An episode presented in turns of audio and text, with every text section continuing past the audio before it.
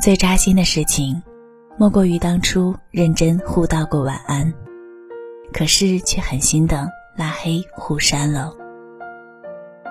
成年人的世界，总是不打一声招呼就消失，没有任何的告别仪式，就这样失去了彼此的信赖。有些人想着想着就遇见了，有些人走着走着就散了。有些人，等着等着，就忘记了。不过，人总是要接受突如其来的失去，比如洒了的牛奶、遗失的钱包、断掉的友情和走散的爱人。